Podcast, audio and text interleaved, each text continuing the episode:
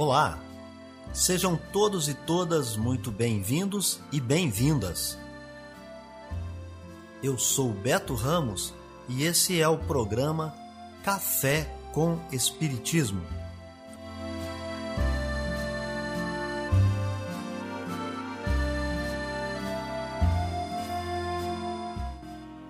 Um programa diário que aborda temas da filosofia, de conhecimentos gerais e de espiritismo.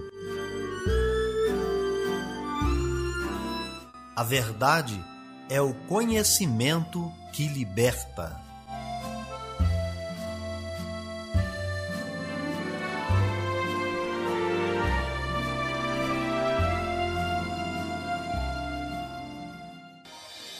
Olá para você que chega por aqui. Hoje é 20 de julho e está no ar Café com Espiritismo. Notícias, informações, dicas importantes e mensagens você acompanha só aqui no Café com Espiritismo. E nós já trazemos para vocês as efemérides, os fatos históricos, as personalidades e o dia na história.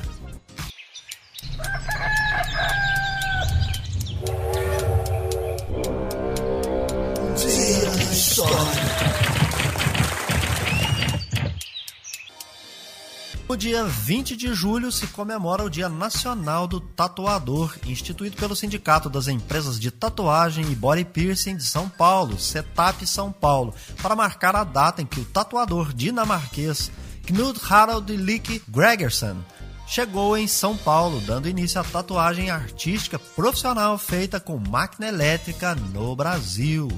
O dia 20 de julho é o Dia do Amigo, Dia Internacional da Amizade. É nessa ocasião que se comemora a primeira viagem à Lua no ano de 1969. Viver bem. Dicas de como conviver harmoniosamente em todas as fases da vida. Para você que busca sua melhora individual, temos dicas de esportes, alimentação saudável, leitura edificante hábitos espíritas e profissões. Viva bem e favoreça sua saúde física, mental e espiritual. Chegou o momento de você escolher a sua carreira? É normal ficar em dúvida sobre qual profissão a seguir, uma vez que são várias as opções e é possível que você se sinta atraído por boa parte delas. Então acompanhe comigo as dicas de profissões. Uma importante profissão é a de programador. Saiba que a tecnologia está em alta. Alguns cursos superiores, como aqueles que trazem o sistema de informação, ciência da computação, formam profissionais para atuar nessa área. É uma carreira onde é necessário raciocínio lógico, persistência, inovação e facilidade com números. A tecnologia, ela exige que o profissional se interesse por pessoas, bem como o estudo da programação. O programador irá desenvolver programas e atuará com linguagens de códigos e instruções lógicas que compõem os chamados softwares. Notícias do Brasil e do mundo é aqui no Café com Jornal. A Versamune, vacina totalmente nacional, é a que está em fase mais avançada de desenvolvimento no Brasil e pode até ser incluída no Plano Nacional de Imunizações no fim deste ano, em critério emergencial. A informação foi dada pelo ministro da Ciência, Tecnologia e Inovações, Marcos Pontes, no programa Brasil em Pauta, desse domingo da TV Brasil. Tenho a esperança, eu falo esperança porque depende um tanto é, da velocidade com que nós consigamos voluntários e, a, e o desenvolvimento né, desses testes. Mas eu tenho esperança que até o final do ano a gente possa fazer uma abertura na fase 3 de testes, como foi feito nessas outras vacinas que estão aí hoje em dia, é, que a gente possa ter essa vacina integrando esse ano é, em, em aplicação emergencial o grupo de vacinas. Agora, a minha visão é principalmente para o ano que vem, para que a gente não precisa mais importar vacinas, todo esse problema de custo, problemas de logística, tudo isso vai ser nacional e fabricado em empresa brasileira. O ministro Marcos Pontes disse ainda que o Brasil conta hoje com 15 estratégias de vacinas nacionais contra a Covid-19. Segundo ele, toda a pesquisa, desenvolvimento e criação de infraestrutura vai servir não só para que o país seja capaz de produzir imunizantes contra o novo coronavírus, como também realizar estudos sobre outras doenças, como dengue e chikungunya. Na entrevista à TV Brasil, o ministro também citou o trabalho do Ministério da Ciência, Tecnologia e Inovações no lançamento de satélites, foguetes e falou sobre a utilização do Centro de Lançamento de Alcântara no Maranhão. Outros assuntos abordados por ele foram a tecnologia 5G, produção de grafeno e até turismo espacial. Com informações da Agência Brasil, da Rádio Nacional em Brasília, Ana Lúcia Caldas. Se você olhar de longe, o café, gatinho que a dentista Betina Gomes adotou, parece uma bolinha de pelo marrom. Pequenininho, mas chegando perto é fácil ver os olhinhos dóceis do bichinho que foi resgatado da rua e hoje faz companhia para a dona. Ele chegou no meio da pandemia quando a Betina, que mora sozinha em Brasília, começou a sentir falta de companhia. Ela conta que o café trouxe muita alegria para sua casa. Ele é um amor muito amoroso, muito querido. É uma companhia assim que não, não tem igual. é muito bom ter um gatinho. E a história do café e da Betina tem acontecido cada vez mais. Isso é o que uma ONG de Brasília descobriu quando comparou o número de interessados em adotar um gatinho antes e depois da pandemia. E os resultados foram surpreendentes: 75% de aumento na procura. Cecília Prado, integrante da ONG Clube do Gato, explica que a solidão por conta do isolamento social foi um dos fatores que contribuiu para esse crescimento. Teve esse sentimento de solidão das pessoas, né, que ficaram mais isoladas sem ver outras pessoas, então o pet se mostrou como uma, uma um bom companheiro, né, nesse, nesse período.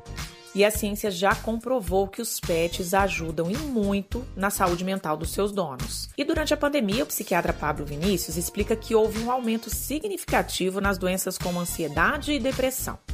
Ele conta que a adoção de um bichinho pode fazer muita diferença, dando um novo sentido para a vida de quem está passando por algum problema emocional. A adoção de um pet, de um cachorro, de um gato, traz de volta para esta pessoa a possibilidade de troca afetiva, principalmente nesse momento onde se perdeu esse aspecto. Então, quando vem um bichinho para casa, eu consigo trocar afeto com esse bichinho, isso é muito saudável. Para saber mais sobre adoção de gatinhos, acesse clubedogato.org.br. Da Rádio Nacional em Brasília, Beatriz Albuquerque. O nível dos rios que abastecem as hidrelétricas está abaixo da média histórica e deve permanecer assim até o final deste mês. Isso porque o regime de chuvas do país neste ano deve ser o menor dos últimos 90 anos. O alerta está no relatório do ONS, Operador Nacional do Sistema Elétrico, que aponta que todas as regiões do país apresentam os reservatórios com níveis abaixo da média histórica. Pela estimativa, as regiões Sudeste e Centro-Oeste devem terminar o mês de julho com os reservatórios em 26% da capacidade, ou seja, apenas um quarto do total. A região Sul deve ficar um pouco melhor, com 45%. O Nordeste deve terminar o mês com 53% da capacidade, enquanto a região Norte, que tem nesta época o chamado inverno amazônico, a estação de chuvas, está um pouco melhor, com reservatórios em 80%. O ministro de Minas e Energia, Bento Albuquerque, comentou em entrevista à imprensa internacional que a crise hídrica não acontece apenas no Brasil, mas que se deve a um processo de mudança climática, e salientou que também não afeta o país inteiro ao mesmo tempo. Enquanto as águas que movem as usinas hidrelétricas seguem reduzidas, o ONS informa que o consumo de energia deve crescer 3,7% este mês, em relação a julho do ano passado. Essa alta está relacionada ao crescimento das atividades do comércio, serviços e da produção industrial. E quer saber mais? Quando tem pouca chuva, os reservatórios ficam mais vazios. Para não ficar sem energia, o ONS precisa ligar as termoelétricas, que são movidas a diesel. Daí o custo aumenta e a sua conta de luz sobe também. Por isso é preciso economizar energia e água. Mas, por enquanto, segundo o Ministério de Minas e Energia, está descartado um racionamento. Mas você pode fazer sua parte. Tome banhos mais curtos. Evite usar aparelhos que consomem mais, como ferro de passar roupa. Não deixe a porta da geladeira aberta por muito tempo. Apague as lâmpadas quando não estiver nos ambientes e desligue os aparelhos elétricos da tomada quando não estiverem em uso. Da Rádio Nacional em Brasília, Leandro Martins. Amor à sabedoria. Está no ar o Filosofando. Indução, ciência e causa final. Aristóteles não tinha ficado inteiramente convencido com a bizarra teoria das ideias de Platão. Ele também achava que o mundo era feito de formas, mas elas seriam simplesmente tipos naturais ou espécies. Para ele, o papel do cientista é descobrir o que são essas espécies e explorar suas propriedades.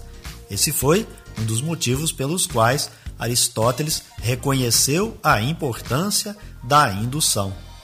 Ao sermos capazes de generalizar indivíduos específicos para espécies, estamos começando a fazer ciência.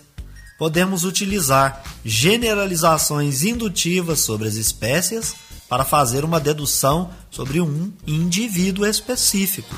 E isso dá à ciência o poder de fazer uma previsão. Para Aristóteles, só as coisas individuais existem e não as formas. Ele também estava convencido de que tudo tem uma causa final ou função potencial. Assim, o fogo tem potencial constante de se mover para cima e os objetos pesados de cair, de se mover para baixo. Outras coisas, como plantas, animais e seres humanos, têm funções muito mais complexas. Aristóteles pensava mais ou menos assim: é porque tudo e cada acontecimento tem uma causa. Se recuarmos até o começo dos tempos, chegaremos à conclusão de que deve ter havido uma causa primeira ou primeiro motor, alguma coisa bem parecida com um Criador divino. Essa explicação circular foi chamada de explanação teleológica ou argumento teleológico é como se a causa fosse um puxador interno, uma finalidade última, e não um propulsor separado. Filósofos e cientistas contemporâneos são menos confiantes em relação a afirmar o que seria esse puxador. E depois da teoria evolucionista de Darwin, eles já nem acreditam que alguma coisa desse tipo exista. Café com Espiritismo. É hora da mensagem espírita. Da obra Luz Acima, ditada por Irmão X a Francisco Cândido Xavier. Capítulo 30 Velho Apólogo Observou o Supremo Pai que o homem, filho de seu amor e herdeiro de sua sabedoria, tateava angustiado nas trevas da ignorância, errando no vale escuro da morte Recomendou então ao tempo a condução do peregrino das sombras à claridade da terra, onde o filho infeliz aprenderia a ciência da vida com a verdade, para que o túmulo não mais lhe perturbasse o caminho eterno. Nasceu o homem na esfera carnal e cuidadosa, a mestra verdade procurou em pequenino. Os zeladores do infante, todavia, pais a título precário, afugentaram-na revoltados. O menino é nosso, gritaram possessos de egoísmo. É cedo, muito cedo para intromissão da realidade. E segregaram o aprendiz miúdo num berço de rendas mentirosas. Em vez de lhe revelar a condição de usufrutuário da escola terrena, lhe conferiram perigosas ilusões. Afirmaram-lhe que o mundo era propriedade dele, que era superior aos semelhantes, que era em suma o único ser digno de respirar na atmosfera planetária. Incitaram-no a dominar sempre, fosse como fosse, a vencer de qualquer modo, ainda mesmo quando o sofrimento e a miséria lhe clamassem piedade e justiça. Quando o homem pôs o pé fora do lar na puberdade, era um diabo mirim, sabia espancar, depredar, humilhar, se impor e ferir. Notou a verdade que grandes obstáculos se interpunham entre ambos, mas se aproximou e lhe ofereceu o tesouro que trazia. O fedelho sorriu cínico e objetou: Nada disto, quero viver por mim mesmo. Recolheu-se a orientadora sem desânimo. Aprumando-se o interessado em plena juventude, voltou a presenteá-lo com o patrimônio imperecível. O rapaz exclamou desdenhoso: Estou muito moço ainda, seguirei sem muletas. Retraiu-se a sublime condutora. Decorridos alguns anos, se informou de que o tutelado bebera novos conhecimentos nas fontes do mundo e regressou, esperançada, ao convívio dele e oferecendo os bens eternos. Sobraçando pesados compêndios, o aprendiz fujão, dessa vez, gargalhou simiesco, declarando: Tenho a terra, não preciso do céu, estou bastante preocupado com as questões imediatas para me internar em problemas longínquos. A sugestão é prematura. Se refugiou a instrutora nas vizinhanças, aguardando outro ensejo. Quando o aluno refratário à lição se consorciou para se converter em pai provisório de outros aprendizes na escola terrestre, tornou a buscá-lo, abrindo-lhe o acesso à espiritualidade superior. O protegido recusou recebê-la. Vivo sobremaneira ocupado, não posso cogitar de enigmas transcendentes, assegurou.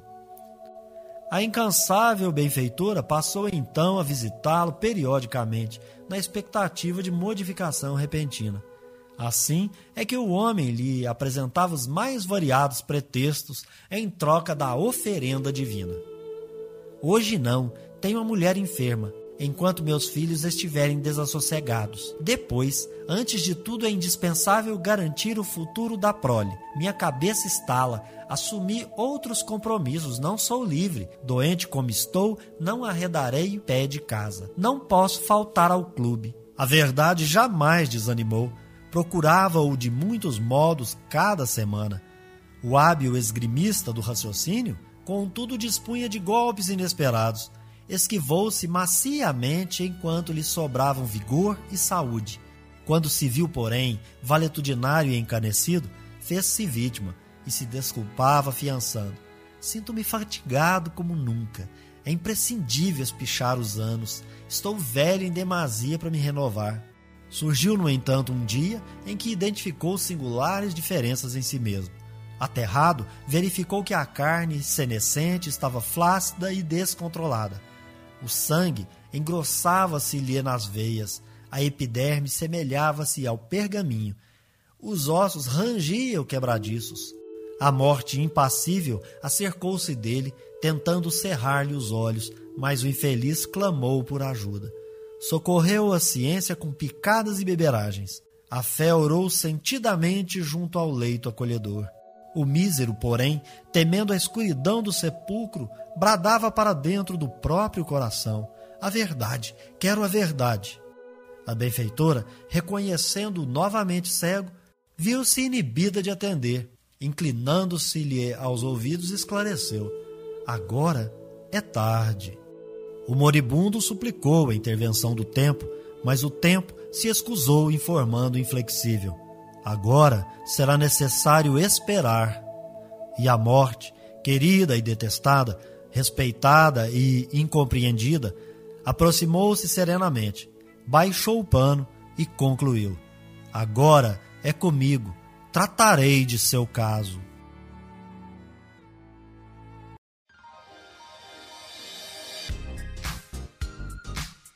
Então é isso aí, pessoal. Se inscreva no nosso canal, deixe o seu comentário, a sua impressão. Um abraço, até o próximo Café com Espiritismo. Tchau! Este foi o nosso programa Café com Espiritismo. Um oferecimento de Instituto Revelare. Se inscreva em nosso canal, acione o sino das notificações e se torne membro para apoiar os projetos nós nos encontramos no próximo episódio.